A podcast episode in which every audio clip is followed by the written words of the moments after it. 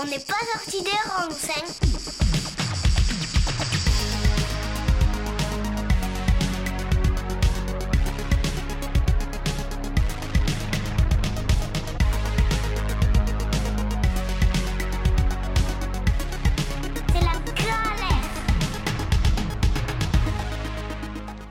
Salut à tous Quel plaisir de vous retrouver pour une nouvelle émission dont n'est pas sorti des ronds sur Radio Alliance Plus et Rage.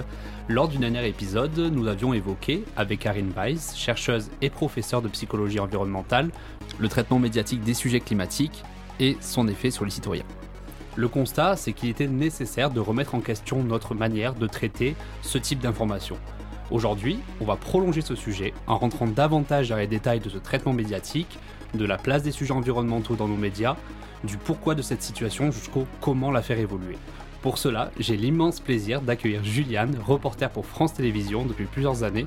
Bonjour Juliane. Bonjour Jordan. Bon, en tout cas, je suis ultra content de te retrouver ici. Euh, on va de suite embrayer sur les questions habituelles. Qui es-tu? Que fais-tu? Et pourquoi le fais-tu? Alors, ben, je suis Juliane, j'ai 28 ans et je suis nimoise. Et donc ça fait euh, un peu plus de 4 ans maintenant que je suis euh, reporter pour euh, France Télévisions. Donc je produis en fait des reportages pour les journaux télévisés du soir essentiellement, pour France 3 et France Info en particulier. Et voilà, je suis passionnée par, par plein de sujets divers et variés. Je n'ai pas de spécialité. ça, va, ça va des sujets sociétaux à la culture, à, la justice. Et bien entendu, j'adore réaliser des sujets sur l'environnement en général, d'où ma présence ici. et quel parcours tu as fait euh, pour, euh, pour faire ce métier-là? Alors, euh, moi, après le bac, je suis partie en prépa littéraire au lycée d'Odé, pour mmh. les Nîmois mmh. qui connaissent. ensuite, j'ai fait une licence en relations internationales et ensuite, j'ai passé les concours en fait pour entrer dans les écoles de journalisme reconnues par la profession et j'ai obtenu l'école de Marseille, le GICAM, où j'ai fait mon master. Et après mon master, j'ai décroché du coup mon, mon emploi à France Télévisions. Ok. Alors on va enchaîner directement sur le sujet. On va un peu aborder donc la place de l'écologie dans les médias. C'est un sujet qui est bien sûr euh, complètement d'actualité parce qu'il y a de plus en plus de sujets qui sont liés au changement climatique, aux différents événements euh, auxquels nous devons faire face et euh, du coup comment les médias le traitent et doivent le traiter. Donc le rapport du... Là je vais, te, je vais te faire commenter un petit truc, c'est que là le rapport du GIEC est sorti le 9 août. Euh, la page de sensibilisation aux enjeux écologiques Bon Pote et le site Arrêt sur Image ont analysé l'impact de cette sortie sur deux médias traditionnels, BFM et CNews. La conclusion, c'est moins d'une heure en trois jours sur le sujet. Après, on, peut peut-être préciser que Messi est arrivé le même jour, qu'il y avait aussi le pass sanitaire, mais on peut quand même conclure de la petite place des enjeux climatiques dans le traitement médiatique. De plus, au moment où on enregistre l'émission, la COP26, elle va arriver dans quelques jours et on espère quand même une médiatisation plus importante de ce, genre d'événement capital. Donc j'ai envie de te poser une première question. Est-ce que l'écologie et le changement climatique sont suffisamment représentés selon toi dans les médias? La réponse est non, bien entendu. Alors, il faut préciser qu'il y a eu des, progrès, hein, mais ils sont loin d'être suffisants. Euh, d'ailleurs, il n'y a pas longtemps, il y a eu euh, un événement qui s'appelle les Assises du journalisme de Tours. Donc, c'est un petit événement dans la profession et euh, qui avait pour thème justement l'urgence climatique et les responsabilités journalistiques. Et lors de cet événement, il y a un sondage qui est sorti et qui dit que 53% des Français euh, pensent que les questions liées au changement climatique ne sont pas assez traitées dans les médias. Donc euh, un Français sur deux pense qu'on fait pas notre, notre boulot, euh, ce qui est assez énorme. Et c'est vrai que l'exemple est édifiant parce que le 9 août dernier sort ce fameux rapport du GIEC, ce rapport qui est extrêmement, extrêmement important et extrêmement alarmant en tout cas sur, sur l'état de notre, de notre planète. Et euh, c'est vrai que beaucoup de médias ont mis le focus sur le transfert de Messi au PSG. Alors il faut dire que ce ne sont pas tous les médias hein, qui ont ouvert leur, leur JT d'information sur cette information. Euh, là, on va parler un peu plus des médias euh, BFM, CNews qui produisent de l'information continue, donc qui ont besoin de constamment constamment nourrir leur antenne, ce qui est, ce qui est vraiment énorme. Et c'est vrai que Messi, ça paraît plus vendeur. Voilà. Mm. Et euh, c'est aussi euh, le, un, des, un des mots en fait de notre métier, c'est que ben, cette course au ce qu'on appelle au trend, donc aux tendances, euh, au clic en fait sur mesure, ben, ça ça fait qu'en fait la production de l'information est bouleversée et que ça peut, ça peut nuire aussi à la qualité de l'information. Après, il faut, il faut remettre les choses en, en tout cas en place dans le sens où beaucoup de JT d'information ont quand même ouvert euh, leurs journaux télévisés euh, sur ce fameux rapport du GIEC. Du GIEC pardon. Et donc, on va dire en fait que les gens ont plus été choqués de la prépondérance, en tout cas, de Messi dans les médias ce jour-là, mais c'était pas en tout cas l'information qui a ouvert la plupart des JT d'information. Mais c'est vrai que fallait-il accorder autant de place à ce transfert? Qu'au rapport du GIEC Personnellement, je ne pense pas. Oui, surtout que j'avais vu que, donc, comme je l'avais dit dans la précédente émission, c'est qu'il y avait quand même à l'étranger, il y avait au final le, rapport du GIEC avait quand même été un peu plus, en tout cas un peu plus médiatisé. Bon, après, c'est vrai que le, transfert de Messi concernait seulement la France et, l'Espagne, on va dire directement, mais en tout cas, c'est vrai que c'était pas suffisamment, en tout cas, médiatisé. Euh, toi, cette faible représentation des, donc des sujets climatiques dans les médias euh, dits traditionnels, euh, peut s'expliquer par des raisons, donc là tu l'as quand même un peu abordé, qu'au final que tu as, nuancé, c'est-à-dire euh, que quand même le rapport du GIEC avait été quand même un peu plus euh, évoqué que ce qu'on pensait, c'est juste que le, transfert de Messi faisait quand même plus de bruit. Euh, est-ce que les raisons sont politiques, économiques, ou c'est un peu plus compliqué que, que tout ça? Alors il y a plusieurs raisons hein, qui expliquent cette faible représentation même s'il y a des progrès euh, dont, on va, dont on va parler, bien entendu. Euh, le premier problème, c'est que euh, les problèmes liés au, réchauffement climatique peuvent paraître assez lointains pour le public, lointains dans l'espace, mais lointains dans le temps aussi. Ce qui est assez paradoxal, c'est parce que tous les jours, il y a des phénomènes liés au réchauffement climatique qui arrivent. On, va parler de la montée des eaux, d'inondations, d'incendies. Voilà, ce sont des phénomènes qui se produisent et qui sont quand même présents dans nos sociétés. Du coup, il y a une méconnaissance des enjeux liés au réchauffement climatique. Du coup, le public ne va pas faire la corrélation entre ces événements et euh, cette vérité qui dérange, pour reprendre un peu la, formule d'Al Gore euh, dans, son film. Et dans le jargon en fait journalistique, on pose aussi on pose la question de la fameuse loi du kilométrage. Alors qu'est-ce que c'est que cette loi du kilométrage? C'est qu'en gros, plus une actu est loin dans l'espace, moins on va s'identifier à sa problématique. Et par exemple, quand on va parler de, la calotte glaciaire, euh, de la fonte de la calotte glaciaire ou de l'ours polaire qui peine à trouver de la nourriture à cause de cette fonte, on va s'en émouvoir. Mais pour nous, ça nous paraît trop lointain, en fait, géographiquement. Et euh, quand on parle de la fonte des glaces qui va s'opérer et euh, vraiment se faire, et, qui est en cours, hein, mais qui va vraiment être complète, complète dans plusieurs années, on pense que c'est un problème qui est assez loin dans le temps. Bah, c'est ce qu'on disait l'autre fois euh, dans, la précédente euh, intervention donc de, Karine Weiss euh, dans la dernière émission, c'est que quand les choses ne sont pas palpables, c'est très compliqué pour les gens de, de, réaliser vraiment le problème. Tout à fait. Pour certains chercheurs et commentateurs, par exemple, il ne faudrait pas que le public pense que le réchauffement climatique soit un problème géographiquement éloigné. Parce que tous les jours, il se passe des choses en lien avec le réchauffement climatique pas que euh, en Antarctique, pas que dans des, zones très reculées du monde. Euh, aujourd'hui, euh, il y a des choses qui se passent, qui sont concrètes et qui sont profondément liées à ça. Il y a juste une méconnaissance du public, malheureusement, qui fait que on va sentir, les gens vont percevoir en fait ce réchauffement climatique comme quelque chose, comme un, accident que l'on regarderait au ralenti, en fait un horrible accident, mais voilà, en fait, ça va prendre du temps en fait à se, voilà, se faire. On parle, on parle de rapports qui parlent des, années 2100, 2200, euh, mais on n'en est pas encore là. Et, peut-être que justement ramener ce problème justement à des problématiques plus proches de chez nous, ben, ferait peut-être euh, éveiller plus de conscience en tout cas sur, euh, sur la question. Donc ça serait par exemple montrer des choses qui se passent au niveau par exemple au niveau français, les conséquences du changement climatique en France, essayer de par exemple de surmédiatiser ce type d'information là tout à fait. Par exemple, en ce moment, euh, bon, c'est pas pour faire du corporatisme, mais France Info euh, a lancé un grand format, un long format, sur euh, la montée des eaux sur les littoraux français et la menace que cela constitue pour certaines villes. Et donc, si vous allez sur l'application de France Info ou sur le site, vous, vous pouvez par exemple lancer ce long format assez interactif où vous voyez en fait une espèce d'évolution, voilà, sur cette montée des eaux, les conséquences que qu'il peut y avoir en tout cas sur ces littoraux français, sur ces villes qui sont vraiment menacées. Euh, donc vraiment mettre le focus sur des choses qui nous ramènent en fait à chez nous. aussi.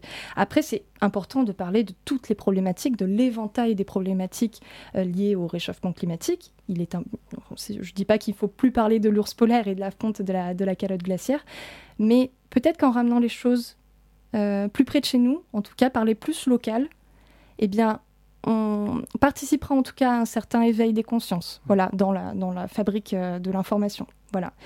Et euh, il y a un autre problème aussi, donc c'est la notion d'agenda et de cadrage des médias. C'est le focus que l'on va donner sur un sujet, donc un jour donné, et son importance dans le calendrier médiatique. Donc il est vrai que l'on va plus se focaliser sur la question climatique lors d'événements euh, liés à cette problématique. Par exemple, lorsque Trump décide de retirer les USA des, accords de Paris, eh bien, euh, sa décision a été longuement euh, scrutée et médiatisée, et pas en bien bien entendu. Donc au moment où on parle, la COP26 a eu lieu à, Glasgow, et donc euh, il y a quand même eu beaucoup de pré-sujets, en tout cas pour préparer cette, cette COP26, et, il y a quand même eu une certaine médiatisation voilà, sur, sur l'affaire. Et, donc il y a quand même un essor dans la couverture euh, médiatique euh, de ces sujets, et surtout depuis le milieu des années 2000, en fait. Il y a eu un petit tournant euh, grâce à Al Gore, donc ancien candidat démocrate à la présidentielle américaine. Ouais, face à Bush. face à Bush, exactement, en, 2000, qui a réalisé un documentaire avec un journaliste qui s'appelle Une vérité qui dérange. Voilà. Et, et, via ce documentaire, il a reçu le prix Nobel de la paix en 2007. Et en fait, ce documentaire en fait, a eu un certain succès en salle, surtout aux États-Unis où euh, l'information est quand même pas, euh, comment dire, euh, il n'y a pas le même traitement de l'information, en tout cas aux États-Unis qu'en France. Il y a quand même une légère différence. Donc, le fait que ce documentaire ait remporté un tel succès, il y a eu aussi l'Oscar du meilleur documentaire en, 2006, eh bien, ça a contribué en tout cas à faire que l'on allait encore plus parler et quand même médiatiser ce genre de, de, documentaire et un peu plus, en tout cas, médiatiser euh, les affaires liées à l'écologie et à l'environnement. Voilà. Et, euh, et, enfin, je dirais que pour, quand même dire qu'il y a quand même des progrès, euh, il y a des progrès dans la forme, principalement. Par exemple, des médias comme le Guardian ont peu ouvert la voie aux autres médias dans le traitement des sujets liés au réchauffement climatique. Et c'est assez, c'est voilà, c'est assez édifiant. En 2019, euh, c'est la rédactrice en chef du journal qui a changé la charte d'écriture pour les journalistes, donc le code euh, stylistique euh, destiné aux journalistes. Donc désormais, les articles du journal parleront d'urgence climatique au lieu de changement climatique. Le mot surchauffe sera préféré au mot réchauffement. Oh, et, et, oui, et on préférera même utiliser le terme de négationniste de la crise climatique à celui de climato-sceptique. Voilà, afin de mieux choisir les interlocuteurs lors de débats ou d'interviews. Ah, mais c'est que ça peut avoir vraiment un effet sur, euh, sur ce qui est. Ouais, je pense que c'est une très très bonne idée de faire ça. Parce que les mots, ils ont toujours une importance incroyable, surtout sur ce type d'enjeu. C'est-à-dire qu'il faut que les gens ils puissent réaliser. Et du coup, si on amplifie, je pense, le poids du mot, je pense que ça peut avoir son effet en tout cas. Tout à fait. En tout cas, c'est ce que pense le Guardian, qui, a quand même, euh, qui est quand même un journal qui a pris en tout cas la cause environnementale très à cœur depuis euh, plusieurs années déjà, et qui a opéré ce changement. Et donc, en quoi ce changement il est important. Il peut paraître anodin comme ça, parce qu'on se dit, bah, ce sont que des mots, c'est que du vocabulaire, mais non, c'est assez important, parce que euh, c'est un parti, un parti pris qui a clairement ouvert la voie à un renouveau du traitement médiatique euh, du réchauffement climatique, tout simplement. Parce qu'en fait, euh, il y a un consensus scientifique sur la question du réchauffement climatique qui fait qu'on ne peut plus être équilibré dans la couverture de ce genre de sujet, en fait. C'est le réchauffement climatique, c'est une réalité, ce n'est pas une opinion. Mais pendant de nombreuses années, les médias ont donné aussi la part belle à des climato-sceptiques. Et de fait, euh, le réchauffement climatique était un peu euh, traité comme un sujet politique. Sauf que on ne peut pas parler du réchauffement climatique comme l'on traiterait un débat entre deux candidats à la présidentielle. L'équilibre, il a plus lieu d'être. Et donc en opérant ce changement, eh bien maintenant, voilà, on a, on a le parti pris clairement de dire que, euh, que le réchauffement climatique, ce n'est pas une opinion, c'est un fait. Et c'est un fait incontestable. Bah, je pense que c'est une, voilà, une actualité, c'est un, un, sujet qu'on ne doit pas du tout traiter comme les autres. Et je pense que c'est voilà, important que tu, que tu le précises et c'est important que, que, voilà, que des médias s'en rendent compte. Euh, on va faire une petite pause musique et ensuite on va essayer de euh, rentrer un peu dans les détails et de voir comment vraiment on le traite en France, comment on traite les sujets environnementaux et voir s'il y a des améliorations à apporter. Donc euh, à de suite Juliane et on se retrouve juste après.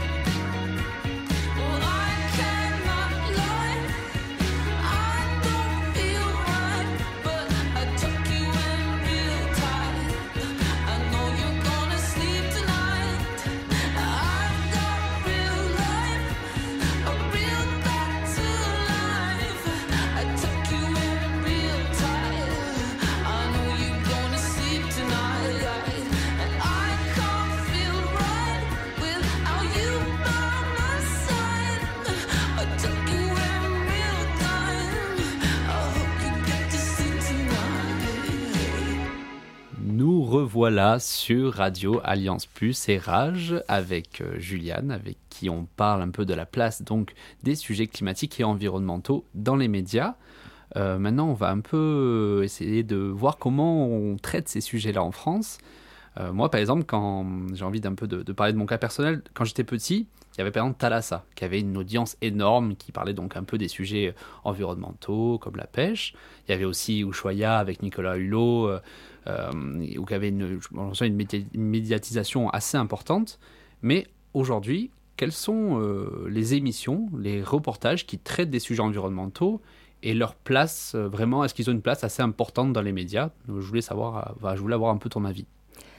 Alors, il y a plusieurs choses. Déjà, il y a un constat, c'est que depuis plusieurs années, il y a beaucoup plus de reportages ou de documentaires liés à l'environnement qui sont diffusés à la télévision. C'est ce que révèle une étude de l'INA qui a été publiée il y a, il y a un an de cela. Et euh, il faut dire que les deux chaînes qui accordent une part euh, plus importante à ces sujets euh, sont France 5, notamment euh, dans l'air, et, et, Arte. Voilà, incontestablement, euh, ce sont les leaders en tout cas de, de, des sujets environnementaux dans le paysage audiovisuel français.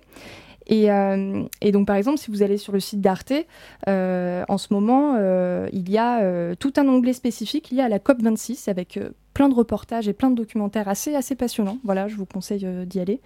Et les émissions Xenius et Global Mag aussi d'Arte, voilà, font, font, Belle également, font un peu la part belle, en tout cas, voilà, de, de, aux sujets environnementaux.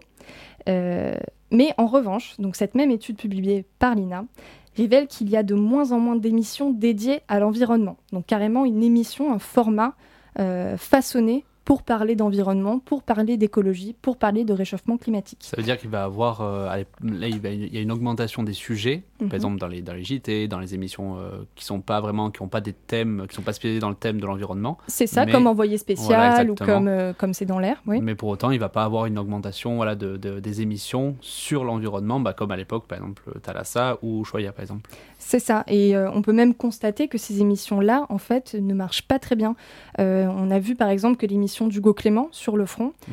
euh, a été est passée en fait de France 2 à France 5. Elle a été reléguée faute d'audience. Il y avait vraiment euh, en moyenne moins de 2 millions de téléspectateurs pour les trois numéros euh, qui ont été diffusés entre 2000, 2019 et 2020. Voilà. Et donc l'émission maintenant, euh, elle est en prime time sur France 5. Euh, ils ont un peu remanié le concept avec un format un peu plus court, un peu plus récurrent et un peu plus percutant. Mais force est de constater que ce n'est pas le genre d'émission qui va forcément marcher et attirer du public. Voilà. Tu l'expliques comment, toi? Je dirais que je dirais quand c'est une case en fait assez délicate le prime time. Voilà donc euh, juste après euh, le JT et euh, je dirais qu'en fait c'est une question de c'est une question de format en fait. Les personnes les personnes le public vont pas être inintéressés par ce genre de, de pastilles le problème, c'est qu'on a tendance à décrire le journalisme environnemental comme un journalisme assez pessimiste, assez ah alarmiste. Et je crois qu'en fait, euh, Hugo Clément, qui est un peu le chef de file de cette mouvance, euh, est, en fait, est peut-être un peu clivant. Et euh, de fait, euh, les gens vont pas forcément se reconnaître aussi euh, totalement dans ce, dans ce journalisme-là, dans ces formats-là. Ça passionne peut-être un peu moins parce que ce sont des sujets aussi un peu plus, un peu plus, un peu plus graves, quoi. Voilà, mmh. et qu'il faut prendre un certain temps pour, pour les décortiquer, mais que dans cette case-là, dans ce format-là, c'était un peu trop long. Alors que sur France 5, peut-être que ça aura plus sa, sa, légitimité, en tout cas, que ça trouvera plus sa place, effectivement. Puis surtout, c'est bête à dire, mais bon, le, soir, après une journée de travail, c'est que c'est pas, c'est pas évident aussi de, passer une heure et demie sur une, sur une émission qui va traiter de sujets qui sont bien sûr pas forcément ultra positifs, parce que bon, voilà, on va pas dans une très très bonne direction actuellement. Euh, je voulais savoir, là, on parlait donc de, de Nicolas Hulot, d'Hugo Clément. Est-ce que, je voulais avoir ton avis sur ça, euh, est-ce que avoir c'est un peu ces, ces têtes de gondole, ces personnes qui représentent, euh, qui, qui représentent par exemple Greta Thunberg dans le militantisme, Hugo Clément dans la sphère médiatique française, est-ce que euh, ces têtes de gondole desserrent un peu à la médiatisa médiatisation des sujets environnementaux ou au contraire, au contraire ça renforce l'audience, ça augmente l'audience voilà. Qu'est-ce que tu en penses? Alors, pour moi, ça peut être une, bonne chose hein, de mettre sa notoriété au service d'une cause comme celle de la protection de l'environnement. Hein. Euh, après, euh, voilà, quand on devient chef de file d'un tel mouvement, et là je pense particulièrement à Greta Thunberg, euh, qui pour moi a un parcours absolument admirable, hein, c'est qu'on a une pression énorme aussi sur les épaules, et que surtout on est dans une société qui pardonne de moins en moins. On a moins le droit à l'erreur. Voilà. Mm. Greta Thunberg, elle défend vraiment des valeurs très spécifiques. Euh, elle, a, elle s'est positionnée en tout cas sur les transports. Elle ne veut plus prendre l'avion. Je pense que si aujourd'hui euh, euh, le public ben, voyait des, photos ou des vidéos de Greta Thunberg montant dans un jet privé pour, pour aller à New York, ben, elle, se, elle tomberait un peu de son piédestal. En fait, ce serait compliqué en fait de, pour elle de regagner une crédibilité dans son combat. Donc en fait, euh, c'est une pression énorme parce qu'on est constamment scruté. Voilà, en tant que chef de file, chef de gondole d'un mouvement, on peut agacer. Il y a forcément beaucoup de détracteurs. Hugo Clément est d'ailleurs quelqu'un de, très raillé, mais en même temps, euh, ce qu'il fait, euh, c'est quand même un travail de qualité. Hein, il faut le souligner. Et c'est quelqu'un aussi qui va jouer aussi de sa notoriété sur les réseaux sociaux. Il va être quand même très accessible euh, pour rallier des gens à sa cause et pour parler de sa cause. Euh, donc ce n'est pas, euh, pour moi, ce n'est pas une mauvaise chose de faire ça. Par contre, oui, faire attention aussi à, cette espèce de médiatisation peut-être à outrance qui peut, en tout cas, faire exposer des paradoxes chez les personnes, parce qu'après tout, les personnes sont, on est, mmh. on est humain, donc mmh. on a forcément des contradictions, des paradoxes. Mais aujourd'hui, la société a tendance à moins pardonner ces paradoxes et ces contradictions. Et, c'est une bonne chose. Ça peut être une bonne chose. Euh, en tout cas, Hugo Clément est devenu quand même légitime dans, dans, son, dans son combat parce qu'il est devenu vraiment euh, euh, le journaliste environnemental par excellence. Il ne fait plus que ça maintenant, alors qu'avant c'était un journaliste généraliste. En mmh. tout cas, il a été longtemps à France 2, ensuite à Quotidien. Voilà, il couvrait vraiment plusieurs, plusieurs sujets. Mais il s'est vraiment investi dans cette cause. Il a sorti des bouquins et, et ça marche. En tout cas, ça attire en tout cas pas mal de jeunes pas mal de jeunes dans ce sens. Voilà. Bah c'est qu'en en, parlant voilà, d'influence un peu sur les jeunes, il y a aussi des, euh, personnalités publiques, des, stars, entre guillemets, qui s'impliquent de plus en plus euh, sur les sujets environnementaux. On peut parler de Julien Doré avec la cause animale, on peut parler du couple Canet-Cotillard, on peut parler aussi de Mélanie Laurent avec son reportage, avec le documentaire qu'elle a fait euh, avec Cyril Dion. du coup, il y a ces gens-là qui s'impliquent de plus en plus. Il y a aussi euh, moi, je vois en tout cas personnellement, je vois de plus en plus une sorte de, vague d'intellectuels, de scientifiques euh, qui, aspirent plus ou moins volontairement à une médiatisation importante. Donc, euh, je peux les citer. Hein. Il y a donc Cyril Dion, comme on disait, il y a Aurélien Barraud, il y a Jean-Marc Jancovici, Pierre Rabhi, Pablo Servigne et plein d'autres. ces gens-là sont aussi de plus en plus médiatisés et passent de plus en plus dans les, dans les médias traditionnels. Euh, est-ce que tu penses que déjà c'est euh, essentiel que ces acteurs, on, va dire qui sont pas à la base dans le jeu médiatique, s'impliquent euh, médiatiquement, donc ils passent dans les médias traditionnels pour évoquer les sujets environnementaux, ou tu penses que ces scientifiques ont, comme Cyril Dion avec Mélanie Laurent, ont vraiment besoin de l'appui de personnalités comme des chanteurs, des acteurs? Qu'est-ce que tu en penses? Bah, je pense que ça peut être quelque chose de tout à fait louable et de tout à fait euh, bénéfique, en tout cas pour, euh, dans, la défense de la cause. Euh, Cyril Dion, quand il, fait, quand il réalise Demain avec Mélanie Laurent, ça marche, ça fonctionne. C'est un documentaire efficace, positif, et surtout qui, voilà, qui s'appuie aussi sur, sur, les, sur des connaissances et sur la légitimité de, de, ce scientifique-là. Donc, pour moi, oui, bien sûr qu'il y a du bon là-dedans il y a euh, des personnalités qui s'impliquent d'autant plus. Euh, moi, je pense à DiCaprio, par exemple, qui a produit énormément de documentaires euh, sur l'environnement, qui, est, très impliqué. On peut parler aussi de ces personnalités. par exemple, le groupe Coldplay qui refuse, qui a carrément annulé une ses tournées une fois parce que le coût environnemental était, était, trop important. Donc voilà, des personnes qui vont quand même au bout de ce procédé. Et, et c'est scientifique, oui, je pense qu'aujourd'hui, les gens euh, ont peut-être besoin aussi de plus de vulgarisation, de plus de pédagogie. Et c'est ce qu'on essaye aussi de faire, nous, en tant que journalistes et journalistes de service public. Ça fait partie de, de nos missions. C'est de rendre la chose et de rendre l'information la plus ludique possible, de synthétiser et de faire en sorte que le message passe le mieux possible, que ce soit ludique, ludique, ludique, parce qu'on s'adresse à tous les publics. Mmh. Voilà, il faut que, que l'enfant comprenne, il faut que, que l'adulte comprenne, il faut que la, la, personne âgée comprenne, il faut que ce soit le plus, euh, le plus simple, le plus efficace possible en fait. Il faut de l'efficacité. Donc s'entourer de personnalités euh, un peu plus médiatiques pour appuyer son propos, euh, ça peut être une bonne chose. Pourquoi pas? Pourquoi pas? Ça a marché avec, avec Mélanie Laurent.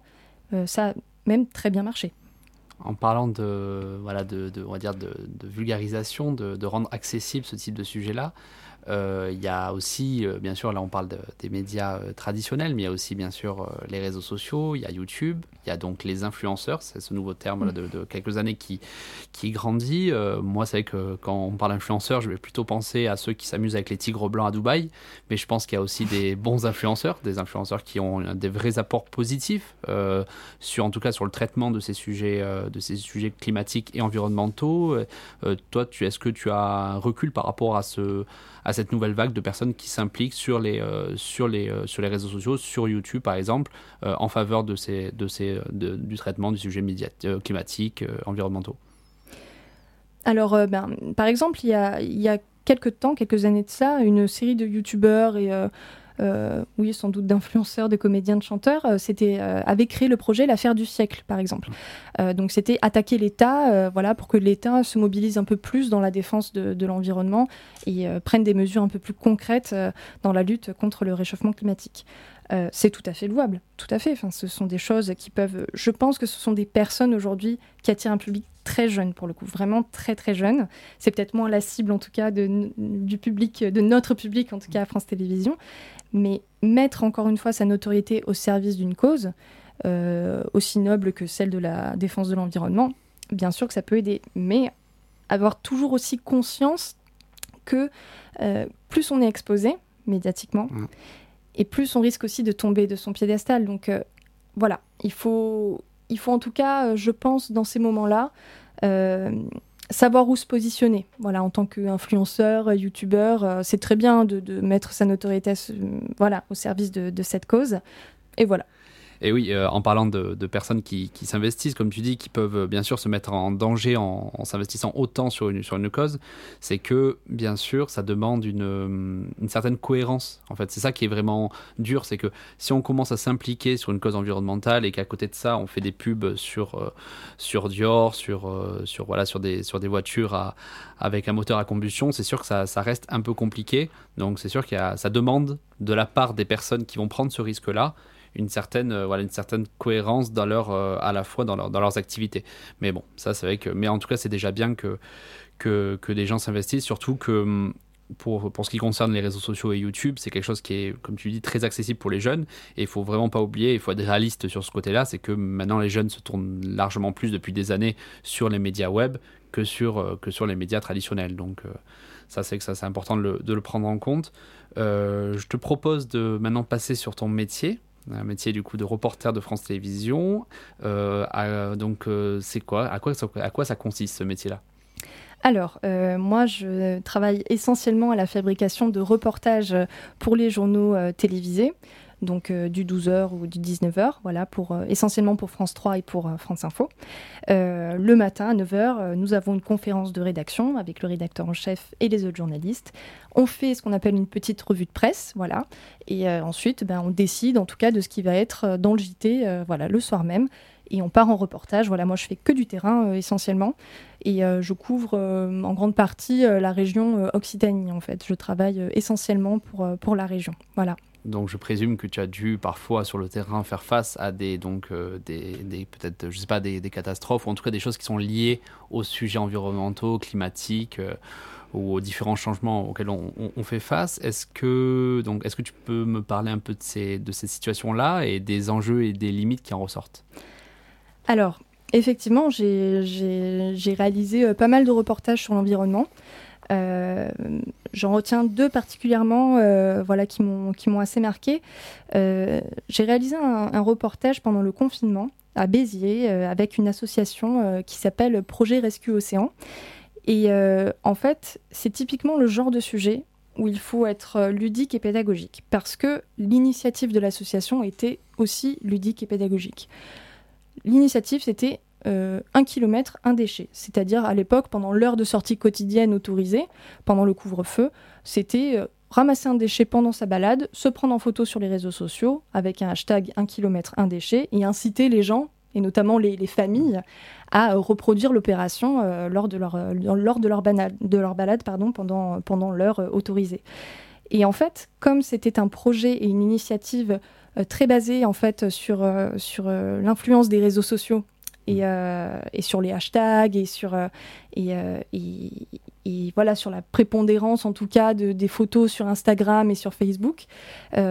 comment rendre ça dynamique quand on est en télé, en montage? Donc, et surtout quand on n'a pas beaucoup de temps, parce que l'ennemi, c'est le temps, bien entendu.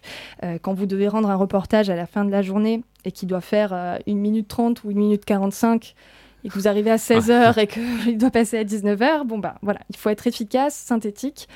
Et là, ce que j'ai fait, c'est que j'y suis allée à fond. Euh, donc j'étais rédactrice, donc j'ai mis de la musique, euh, un montage un peu sympa avec un effet photo, avec des photos aussi qu'on avait récupérées de familles qui, avaient participé à l'opération dans le but aussi voilà de, ben, promouvoir aussi cette opération et de dire que et d'inciter les gens peut-être à, à, reproduire cette opération et, euh, et c'est en ça que c'est assez intéressant parce que la télé euh, c'est un format où on s'appuie beaucoup évidemment sur l'image mais on peut s'appuyer sur le montage sur la musique euh, on peut jouer on peut jouer avec les codes pour rendre ça le plus ludique possible dans ce genre de reportage. Et donc c'est un reportage à viser plutôt euh, optimiste. Mais avec un constat assez alarmant, c'est que depuis euh, le confinement, il y avait beaucoup plus de déchets, euh, en tout cas dans les, dans les rues. Il y a même dans le, dans le reportage un bénévole qui ramasse un extincteur par terre. Voilà, mmh. dans, la, enfin, dans, la, dans la rivière, avec des masques, des masques à la pelle et beaucoup de choses comme ça. Donc voilà, sensibiliser en tout cas le public via ce genre de reportage et euh, de manière le plus ludique possible. ça en plus, c'est vraiment un côté positif, c'est-à-dire que ça montre, enfin, ça, ça peut en tout cas donner envie aux gens de s'engager. Oui, voilà, ce sont des initiatives assez, euh, assez populaires en fait, assez, euh, assez accessibles en tout cas au, plus grand nombre. après, voilà, l'ennemi, encore une fois, c'est le temps. Parce que quand votre rédacteur en chef vous dit tu as 1 minute 30 et pas plus pour me synthétiser 3 heures de reportage eh bien, ça peut paraître un peu compliqué. Et c'est ce qui est arrivé avec le deuxième reportage euh, euh, dont, je voudrais parler. C'était, euh, je suis allée à la rencontre de personnes qui, qui ont bâti un écolieu à côté du Vigan. Voilà.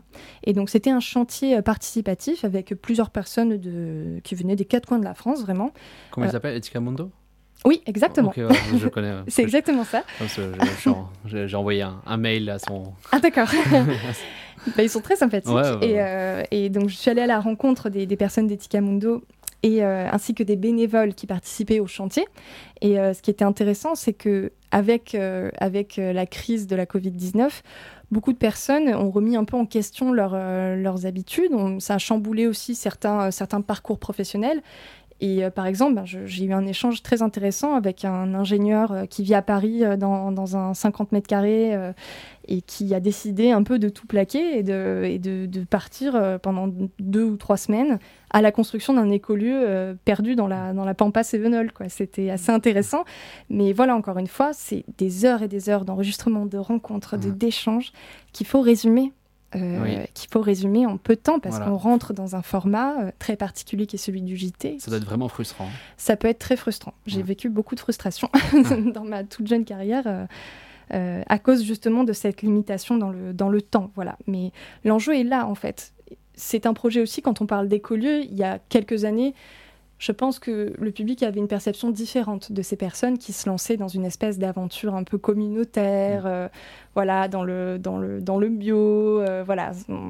Et c'est aussi rendre la chose aussi accessible, de pas, voilà, de pas montrer, enfin, que l'image, en tout cas, de ce que ne soit pas faussée, voilà que l'image ne soit pas faussée, qu'on montre euh, qu'on montre qu'il y a de plus en plus d'alternatives comme ça et que ce ne sont pas que des ulberlus qui débarquent de nulle part et qui veulent euh, vivre en autarcie. Non, c'est pas ça. Dans le film Problemos.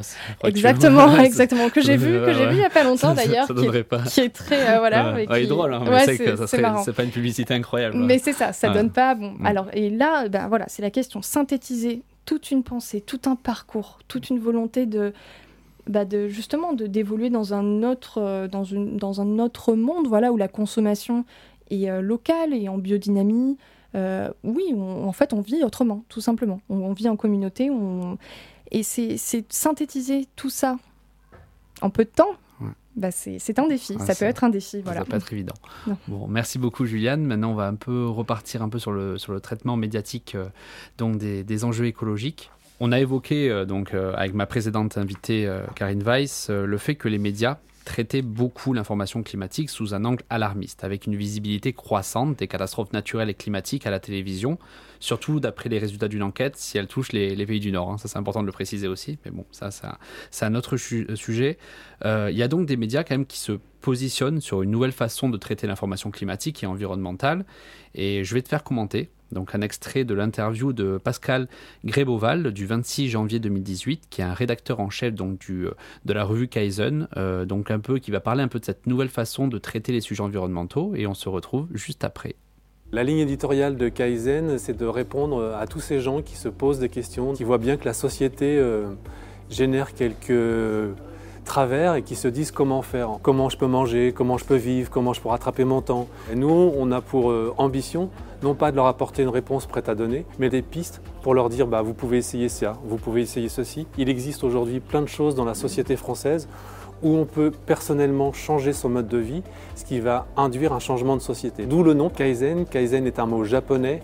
Kai, changement, Zen, bon.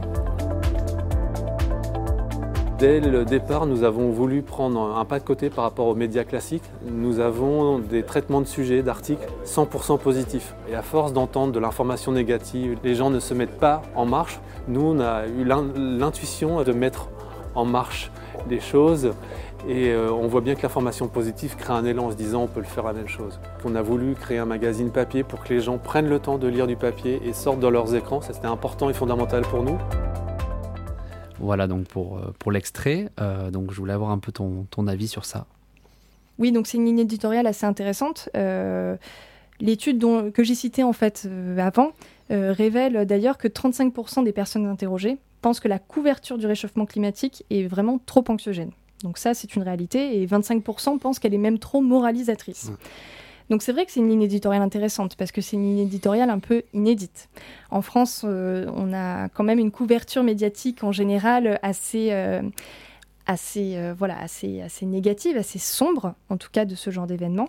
Il est vrai donc que les sujets positifs, voilà, comme, comme il y a dans ce, dans ce magazine, et comme euh, les petites pastilles du, du, média en ligne brut, par exemple, bah, connaissent une belle audience. Les gens sont assez sensibles en fait à ce genre de, à ce genre de, reportage, en tout cas euh, à, ce genre de, à ce genre de couverture médiatique, plutôt tournée vers, euh, vers des solutions plutôt que des problématiques. Après, de mon avis, de mon point de vue, je pense qu'il est difficile de faire de l'information positive en permanence.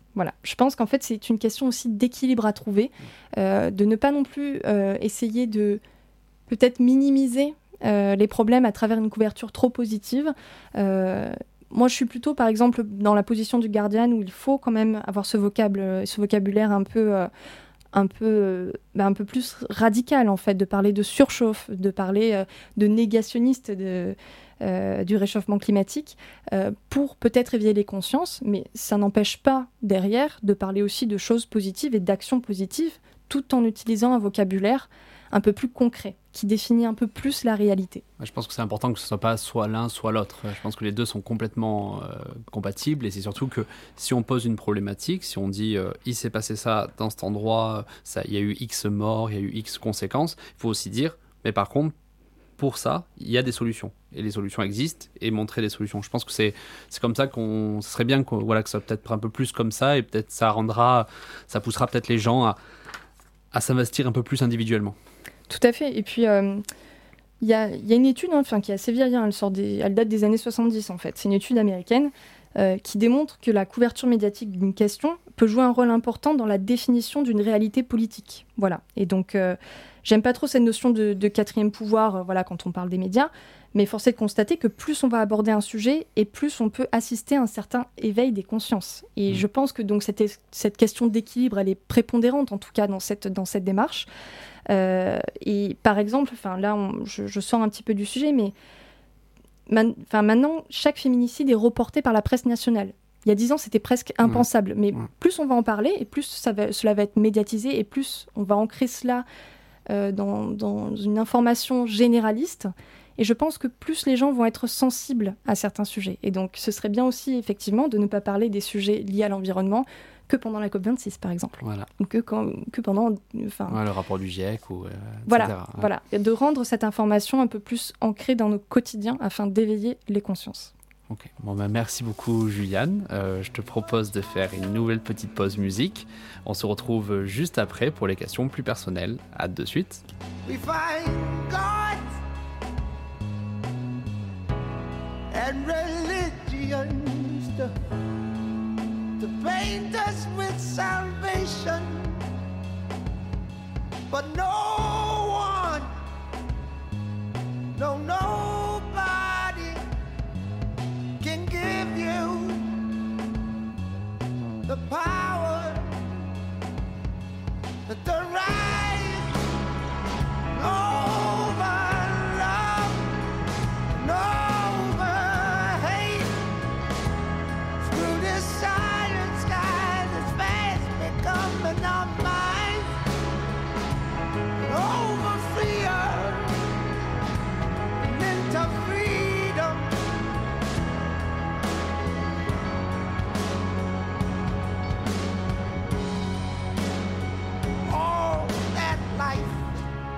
Left dripping down the walls of a dream that cannot breathe in its harsh reality.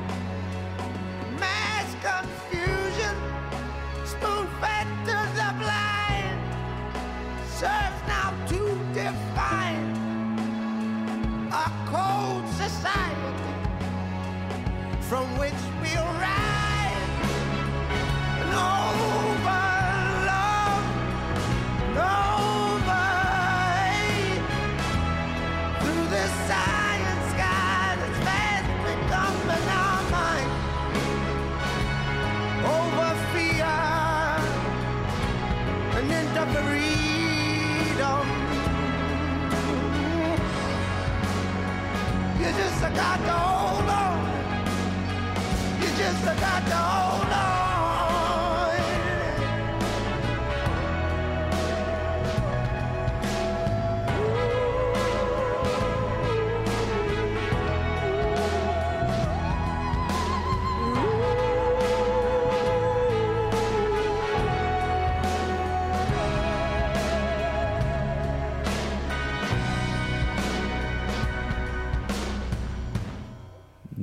revoilà sur Radio Alliance Plus et Rage avec euh, Juliane. Maintenant pour les questions plus personnelles. Donc la première, la classique. Parlons un peu de ton quotidien. Est-ce que tu as des habitudes écolo et pourquoi? Alors oui, j'ai plusieurs habitudes euh, écolo. Donc euh, grâce à mes parents qui m'ont un peu initié au bio et, euh, et voilà, à consommer des produits locaux, euh, ben, je, suis, je me suis un peu toujours tenue à ça. C'est-à-dire que j'essaye de, j'essaye de, voilà, d'acheter du bio. Voilà, tant que je peux, des produits locaux et à proximité de chez moi, dans des petites épiceries euh, locales. Et j'aime bien connaître voilà, la traçabilité, en tout cas des, aliments que je consomme. Et je mange peu de viande aussi. Euh, je suis pas une très grande fan à la base, mais, mais j'ai été aussi marquée par un reportage que j'ai réalisé euh, sur les abattoirs d'Alès euh, avec les images de L214 et ça m'avait un peu, un peu Ouais. touchée. Voilà. Ouais, je pense. Et, euh, et vraiment, depuis, je, en fait, oui, je ne vais pas acheter de la viande vraiment très très souvent. Vraiment, je consomme très très peu de viande. Il y a des semaines entières où je ne vais pas manger de viande du tout, quoi. Mhm. Et euh, je, avec mon compagnon, on recycle, voilà, euh, aussi pas mal. Euh, ensuite, bah, je, je consomme plus de fast fashion. Voilà, c'est Ouais. c'est aussi une règle aussi que je me suis fixée. Et puis, et C'est puis, tout ce qui est acheter rapidement euh, des vêtements. euh, C'est- de- c'est ça, en fait, c'est Ouais. la mode, en fait, la surproduction Ah, en fait des, des vêtements de mode, bon, avec euh, voilà des enseignes qu'on qu'on connaît tous, voilà, et qui n'ont pas une éthique dans la dans la production du vêtement, eh bien très très Ouais. très éthique, voilà, qui n'ont pas une super éthique en tout cas dans la production du, du vêtement. Et donc voilà, j'évite de de- d'acheter en tout cas des, des, des fringues neuves. J'achète très peu de fringues et généralement des fringues de, de seconde main, voilà, pour donner une nouvelle vie en tout cas aux vêtements et euh, ne pas rentrer dans ce système de surconsommation en tout cas euh, euh, de vêtements, euh, voilà, et d'articles qui en surabondance hein, Ouais. de partout dans, dans les magasins. Et, et là, ben, je rentre un peu dans l'écoféminisme, mais je fais aussi très attention aux produits, euh, aux produits euh, que j'utilise dans mon quotidien de femme. Donc, par exemple, les protections hygiéniques biologiques. Bah, maintenant, c'est ce que j'utilise, par exemple, euh, parce que je connais la composition, alors que les protections hygiéniques euh, classiques, on ne connaît pas la composition, euh, et ce sont des produits qui, qui peuvent être nocifs pour les femmes, mais aussi pour l'environnement. Voilà. Parce qu'on ne connaît pas en tout cas la liste des produits, euh, un tampon euh, d'une marque euh, Nana, Tampax, on ne connaît pas la composition C'est ce incroyable. Voilà. C'est bien, c'est très très pratique ça quand même. Oui, Ah oui, ouais, ça, ça, va. ça, ça donnait vra- vraiment vraiment très très envie d'utiliser ce type de produit là quand même. Bah, Ah oui. c'est quand même Oui, c'est. Euh, je vais te demander si tu as une œuvre à conseiller. Alors c'est soit sur l'environnement, soit en général. En tout cas, c'est comme tu as envie. Bah, moi, je suis très cinéphile. Mm. Du coup, euh, moi, j'ai un film en fait à conseiller qui est pour moi un classique euh, du cinéma d'anticipation et du cinéma dystopique. C'est le film Soleil Vert avec euh, Charlton Heston. Donc, c'est un film de 1974, mais, mais dont l'action se passe en 2022. Donc, euh, c'est assez intéressant à regarder aujourd'hui, je pense. Et en fait, l'action se passe euh, dans un New York euh, vraiment surpeuplé. hein. Il y a 44 millions d'habitants et euh, l'air est saturé par la pollution. Sur la Terre, la température constante est de 33 degrés. La faune et la flore ont quasiment disparu. Il n'y a plus d'agriculture. Et donc les hommes sont réduits à consommer euh, de la nourriture de synthèse dont on ne connaît pas la composition et euh, produite par une mystérieuse multinationale américaine. Euh, et le héros va enquêter sur cette multinationale. euh, et voilà. Donc c'est vraiment c'est une œuvre qui n'a pas pris une ride. C'est une petite claque et c'est vraiment très efficace. Si vous aimez le cinéma dystopique, c'est vraiment pas mal du tout. Voilà, je vous le conseille. En tout cas, tu nous as fait une très belle bande- bande-annonce. Est-ce que tu as une personnalité publique qui t'inspire? Alors oui, je, suis, euh, j'aime beaucoup euh, le travail de Robert Billiot, qui est un avocat euh, de la cause environnementale. Et en fait, ce qu'il faut savoir, c'est qu'à la base, c'était un avocat qui était, qui travaillait dans un cabinet de défense en fait des industries chimiques et pétrochimiques aux États-Unis. Sauf qu'un jour, dans son petit patelin de Virginie occidentale, en fait, il y avait un fermier qui voyait ses vaches mourir et lui qui développait des problèmes de santé. Et en fait, Robert Billiot s'est rendu compte que l'entreprise Dupont, qu'il défendait à la base dans son cabinet, reversait des produits chimiques euh, dans la rivière attenante de ce petit patelin de Virginie occidentale. Et donc, euh, des habitants développaient des maladies. Il faut dire que c'est, euh, en gros 70 000 personnes ont été empoisonnées à petit feu pendant, pendant des années à cause de ce déversement de, de produits chimiques. Et en fait, pendant 20 ans, c'est un combat qui a duré 20 ans.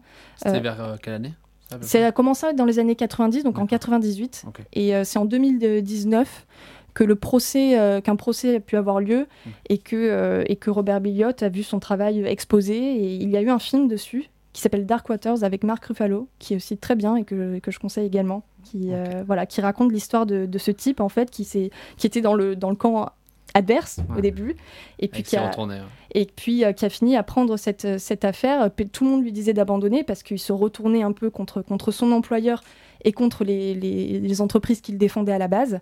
Et en fait, il a mené ce- son combat en fait à cœur et, euh, et voilà, ça a duré 20 ans, 20 ans euh, pour, euh, pour, euh, voilà, pour faire éclater la vérité. Ok, bah, ça c'est une très. euh, en plus, ouais, fa- faudrait voir ce film. Apparemment, il est vraiment super. Euh, tu t'informes sur quel média? Toi qui es journaliste en plus. Alors, euh, eh bien, j'ai deux réponses à cette question. Euh, dans le cadre de mon boulot, euh, tous les matins, donc comme j'ai dit tout à l'heure, on fait une revue de presse. Donc, on a les journaux, voilà, d'informations généralistes et spécialistes avec l'équipe, voilà, quand on, commente l'actualité sportive. Donc voilà, on se base beaucoup sur, ces journaux, la presse locale, régionale et nationale. Et euh, moi, en général, je consomme beaucoup d'infos euh, sur le web. Donc, euh, j'aime beaucoup les, nouveaux médias, les, pure players, comme Brut, par exemple, que je trouve très bien. J'aime bien Slate. Ensuite, je vais lire plutôt du Society. Voilà, des médias un petit peu qui sortent un petit peu, en tout cas, de, des médias traditionnels, classiques que je vais que je vais utiliser en tout cas dans le cadre de mon travail. Voilà, Mediapart, bien sûr, Courrier international. Euh, et je regarde euh, beaucoup en fait de, de, de docu en fait sur Arte. euh, voilà, c'est surtout ça qui me, qui Ok. me- que j'aime bien. Merci beaucoup, Juliane. Et enfin, donc la dernière question, la, plus, la plus rigolote. Si tu devais donner un conseil sur un sujet environnemental au futur président ou à la future présidente, qu'est-ce que ça serait? Bah, pour moi, ce serait vraiment mettre le focus sur les, sur les énergies propres hein, et euh, donner plus de moyens, je pense, au développement de la biodynamie et surtout l'éradication totale des pesticides. Voilà, notamment du glyphosate, parce que ben, le président Macron avait promis qu'il n'y aurait plus de, de glyphosate pardon, en 2021, mais il y en a encore. Il est toujours commercialisé et notamment dans les cultures céréalières, c'est toujours encore très utilisé. Et donc voilà, mettre fin à, tout ça pour qu'on ait voilà, de la nourriture propre. Ok, bon, ça serait mieux en tout cas. Euh, merci beaucoup, Juliane, en tout cas, pour ce, pour ce super moment et j'espère que tu as, que tu as apprécié également. Euh, tout à fait. je vais conclure en quelques mots avant de clôturer cette interview. Euh, en tout cas, voilà, ce, double épisode avec Karine donc Weiss la dernière fois, puis maintenant avec Juliane, permet de montrer quelques éléments importants. Je vais en citer trois. Le premier, c'est que le traitement médiatique des sujets environnementaux, malgré une croissance visible, est clairement insuffisant par rapport au poids de l'enjeu. Ensuite, le second, c'est que c'est la manière, la façon qu'on a de traiter cette information. Est-ce qu'on doit faire du sensationnel? Est-ce qu'on doit faire de l'information plutôt simple, basique? Est-ce qu'on doit faire du pédagogique? Devons-nous faire du positivisme? C'est une question indispensable que vont devoir se poser les médias, dits traditionnels, que ce soit public ou privé, au-delà du simple et capital critère que représente l'audience. Enfin, c'est aussi nous. Nous et notre manière de voir l'information climatique. Devons-nous changer notre regard? Devons-nous prêter plus attention à ces sujets? Cela semble évident. Mais que voulons-nous voir en fait? Qu'est-ce qu'on veut voir? Est-ce qu'on veut voir des conséquences catastrophiques du changement climatique sur notre planète? Est-ce qu'on veut voir donc les conséquences environnementales comme humaines? Est-ce qu'on veut voir des constats ou est-ce qu'on veut voir des solutions? Je ne suis pas légitime à donner des réponses, mais la question est importante à, à se poser. D'ailleurs, à ce sujet. Donc avant de vous quitter, je vais citer plusieurs médias alternatifs, une liste non exhaustive de médias qui me viennent en tête si je veux m'informer sur les thématiques de, donc environnementales. J'en oublie plein sûrement et je m'en excuse d'avance, mais il y en a de nombreux qui sont de qualité, qu'on peut trouver donc à la fois sur Internet, sur les réseaux sociaux, certains en revue. Donc euh, voilà, je vous invite en tout cas à aller jeter un coup d'œil donc à ces médias que je vais citer et au moins ça, ça permettra de, donc, de vous faire un petit avis. Euh, il y a Bon Pote, il y a Monsieur Mondialisation, il y a donc Kaizen qu'on a, cité tout à l'heure, il y a Socialter, Uzbek et Rika, il y a aussi Hugo Clément du coup par les réseaux sociaux, il y a Reporter Média, il y a Brut bien sûr, euh, donc euh, qu'a évoqué Juliane tout à l'heure, il y a Actu Environnement, il y a aussi Transition et Énergie. Donc il y a beaucoup beaucoup de médias. Donc comme il est souvent dit, je pense qu'il est important de s'informer sur plusieurs médias en même temps.